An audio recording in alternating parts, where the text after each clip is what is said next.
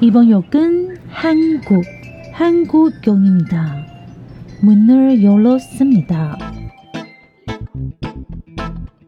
欢迎收听韩国客厅在你家，我是孝珍，我是泰妍。炸鸡买了吗？啤酒带了吗？一起来聊天吧。 欢迎收听今天的韩国新闻小读报，我是泰妍。今天的日期是二零二二年的八月二十九号。诶，今天星期一是不是三十号就开学？所以二十九号今天是返校日啊？不知道是说有没有听粉是带完小朋友，然后现在可能在路上要准备听我们的 podcast，然后去上班的呢？希望今天的小读报还是可以给你带来满满的能量哦。那我们就来进入今天的新闻小读报。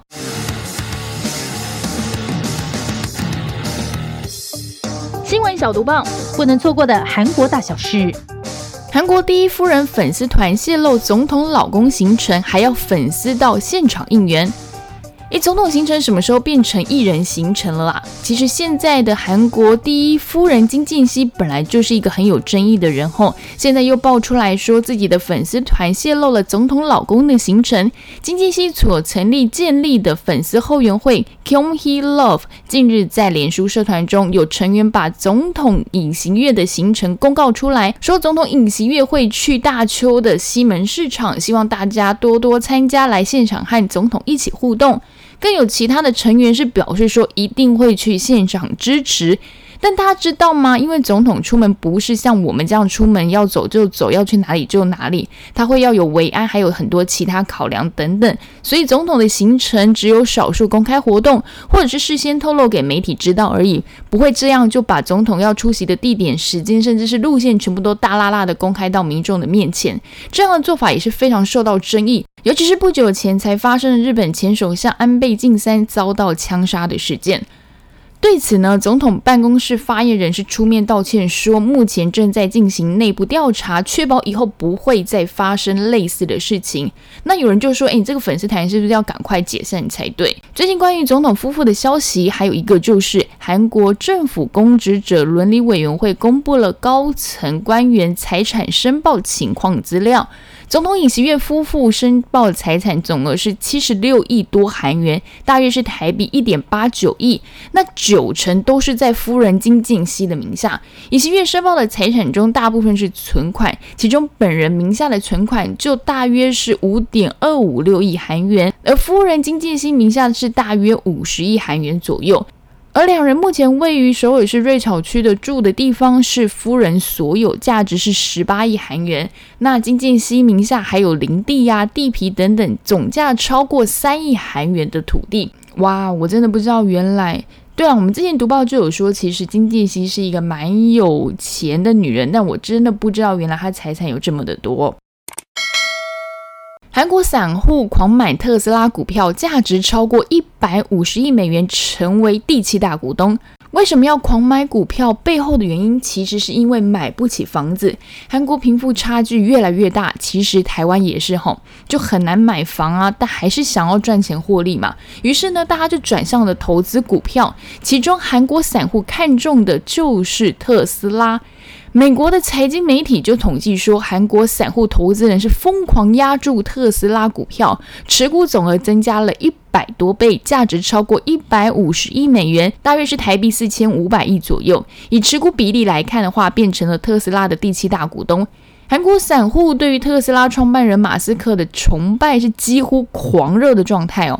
虽然目前特斯拉的股价和二零二一年的高点相比下跌了百分之二十五以上，但在过去三年内累计是上涨百分之一千九百，这个数字非常的惊人呢。相比之下呢，韩国投资人持有最多的三星电子股票，股价只大约涨了百分之四十。韩国综合股价指数涨幅更是又少之又少啊。报道更提到说说呢，其实特斯拉对于二十到三十岁的年轻来说吸引力是非常的大。像是有一个韩国人呢，是叫朴正贤，在二零一九年的时候，她还有她的丈夫把家里二十三万美元，大概是台币六百九十万的积蓄，全部投资到了特斯拉的股票上面。他们还。卖掉了位在首尔的房子，带着七岁的儿子搬进了出租的公寓。那这个朴正贤他就说，当初以平均每股六百六十八美元的价格买入了特斯拉股票，比目前九百美元的价格低很多。另外一位二十七岁的堆高机司机呢，他是说他把每个月两千美元薪水的一半投资在股票上面，累计价值大约来到了十万美元。尤其今年六月特斯拉的股价跌破七百美元的时候，他减少了对韩国股票的投资，转而加码特斯拉。其实呢，不久前孝珍才在跟我分享一个理财观念，他是说每个月都应该让自己存薪水的一半。我蛮想问问听粉的，你们觉得这样的存法是 OK 的吗？还是你们也有类似这样子的理财方式？都欢迎跟我们分享。韩国经纪公司代表要求女团练习生传内衣裤照片给自己。我看到这条的时候，我真的非常想骂脏话。你根本是就在利用别人的单纯还有迫切的心来满足自己的私欲啊！韩国有一间中小型的经纪公司，社长就要求公司里面的女团练习生每周二，也就是星期二的时候，都要拍自己穿着内衣裤的照片，然后传给这个社长代表哈。而且只穿内衣裤，不能有其他的衣服。重点是你内衣裤的颜色还要不一样，不然你就会被怀疑说你是不是用同一张照片。照片呢，更是被要求说你要拍正面、背面还有侧面三个角度。你传完照片之后呢，你还要说你自己的一些下围的尺寸啊，还有你前臂的长度等等的。那万一如果女练习生不想给的话，代表就会非常生气的大妈说：“你以为当韩流偶像这么容易吗？”甚至其中一位练习生还是台湾女生过去的哈，她说她知道这件事情之后，就问那个她的阿姨说：“公司要我传这种裸露照，那会不会很奇怪？”那她阿姨觉得当然很奇怪啊，所以她后来就没有传了这些照片给这个代表。他们也很担心说，把这种照片发给了代表之后，不知道社长会不会拿去做怎么样的用途。目前了解呢，是很多练习生都集体去报警了。警方今年六月的时候搜索了这名社长的办公室，并扣押了电脑。全案目前已经进入了司法程序侦办当中。这名社长却说，他会要求女练习生们传这些只穿的内裤的照片，是为了要对这些练习生们进行体重还有身材的管理，以便在他们之后在减肥的时候可以缩短时间，加速出道时间。强调他没有不好的意图。我很多网友就说啊，管理身材就交给公司的女职员就好了，你有必要老板自己下来吗？还要每周二都要看？你都什么年代了，还要传这种照片才看出身材吗？这件真的很过分诶，因为很多小女生她就是怀着梦想的，她觉得我只要乖乖听话，我是不是就能出道？她对于很多社会的事情其实并不是这么的了解，结果没有想到，你有没有可能这些照片传出去发生的后果是你根本没有猜到的呢？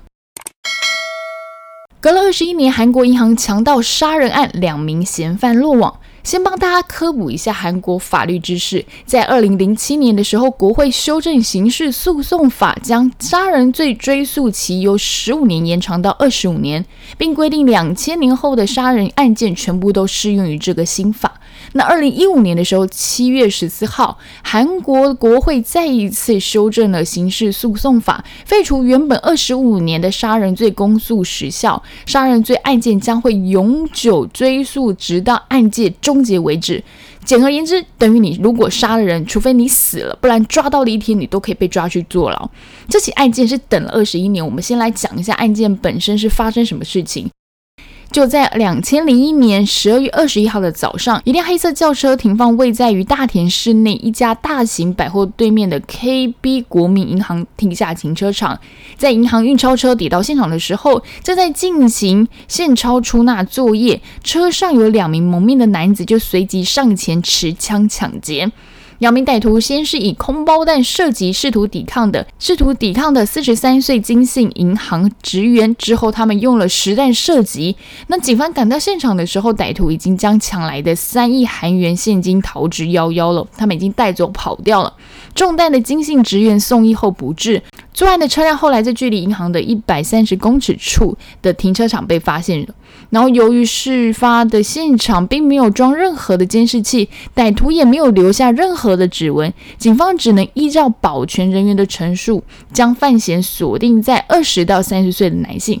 那后面根据调查了，两名歹徒使用手枪是警方使用之枪，所以当时是非常引起关注。诶，到底为什么拿的是警方使用枪支呢？后来推测为事发的前两个月，也就在十月的时候，大邱市内袭击巡警所持的枪支就是这一个他们歹徒用的。但这起袭警事件也没有留下任何有关于嫌犯的有力证据，所以案情是陷入了焦灼。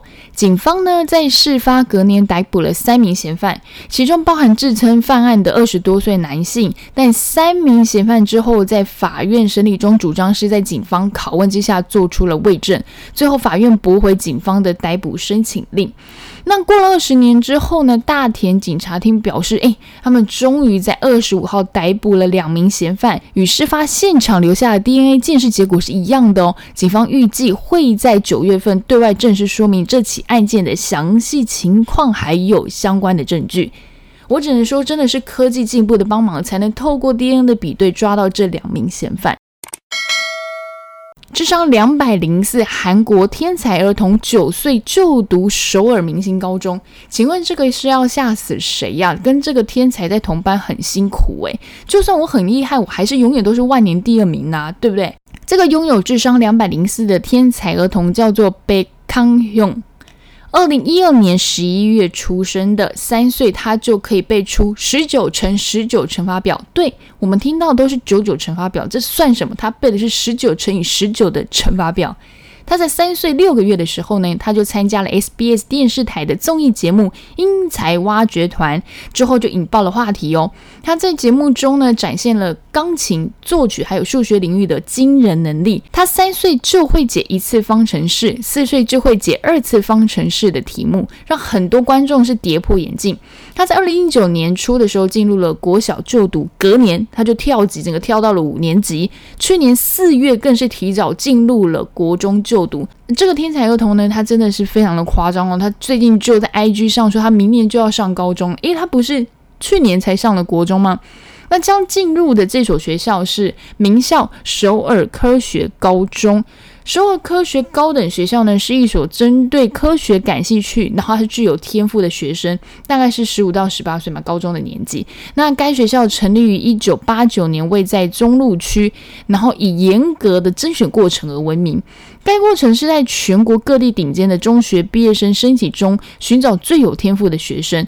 那过渡之前呢，每个年级大约有一百八十名学生。一般课程是三年制的课程，简言之就是一所专门培养数学啦、科学领域人才的学校。升学率高，很多人都想要抢着入学，甚至有人说进入这个科学高中的话，你是不是就可能更接近了首尔大学一步了呢？这个白同学呢，接受了门萨测试，显示他的。IQ 高达了两百零四。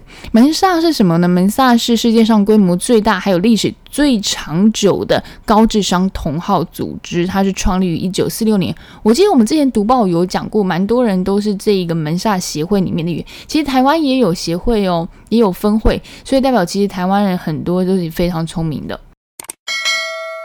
竟然等了一百年，MLB。大联盟海外赛十一月首尔高尺巨蛋开打，来来来，球迷看过来，魁违一百年，美韩大联盟大战即将要在韩国开打了哦！大联盟宣布十一月他们会到韩国来打海外赛，一共会有四场，赛场就在首尔的高尺天空巨蛋举办。首尔的高尺天宫巨蛋是有韩国巨蛋称号的，有去韩国看过演唱会的，应该都会知道这里，像是 Big Bang 啦、BTS 啊、EXO，还有加上很多歌谣大赏都是在这里举行的。场地非常的大，所以它还会主要举办棒球赛事，可以容纳一万七千人。那如果你是办演唱会的话，最多可以容纳两万两千人。那这次的大联盟海外赛事呢，可以说是让球迷非常非常嗨，因为距离上次是一九二二年的，所以真的。是整整一百年的时间。今年韩国系列赛也是大联盟海外巡回赛计划的一部分。目标从今年到二零二六年的球季，在亚洲啊、墨西哥还有拉丁美洲等地方会举行二十四场例行赛，还有十六场的表演赛。这次呢，MLB 和韩国职棒 KBO 的球员将会进行交流赛。时间是在十一月九号到十六号，地点则是在釜山设计球场，还有首尔高尺巨蛋，一共四场。MLB 首席营运和策略长 Chris 他就说，MLB 很兴奋可以来到首尔和釜山进行这次历史性的比赛。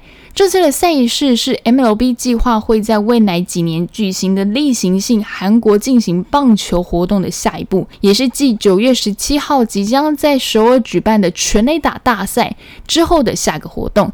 韩国丰富的棒球传统造就了许多有成就的 MLB 选手，包括之前的朴赞浩，还有邱信守等等的人。好哦，这次讲好想赢韩国是没有用的，因为呢，他没有比赛。以上就是今天的新闻小读报，希望大家会喜欢。我记得好像上一次我才读报说那个 S Two O 的那个活动，对不对？不是在周末的时候结束了吗？原本很期待 C L 会来，结果现在 C L 没有来。我记得好像看新闻说，嗯，退票的部分好像是有些争议。我是自己觉得蛮可惜啦，因为毕竟所有的粉丝真的非常想要期待看到 C L，我自己也还蛮想看到他，虽然我是没有买票。然后想要跟大家提醒的就是，最近好像嗯，不知道台风可能应该看路线的话不会进到台湾，但是这这几天大雨好像会一直非常的不稳定。虽然可以补充雨水，我觉得大家还是可以乐观来看待这场大雨。虽然可能会下在你下班的时间等等，大家会有点不太开心，但是记得要带伞。然后也要看一下，最近好像有说慢慢会开始降温，虽然我没有任何的感觉了。但是过中秋嘛，老人家有说一句话，所以下周中秋过后或许就会开始转凉，大家也要开始记得提醒家人还有朋友，外出的时候可能带雨伞。如果你长期待在冷气房，或许一件薄外套可以防晒又可以御寒，其实都还不错的。我怎么觉得我现在有点在播气象，感觉哎，东边来了一个低气压、台风什么什么，其实我不会了哈。那我以上就是今天的新闻小读报，希望大家会喜欢。周一我们一样陪你上下班，安妞。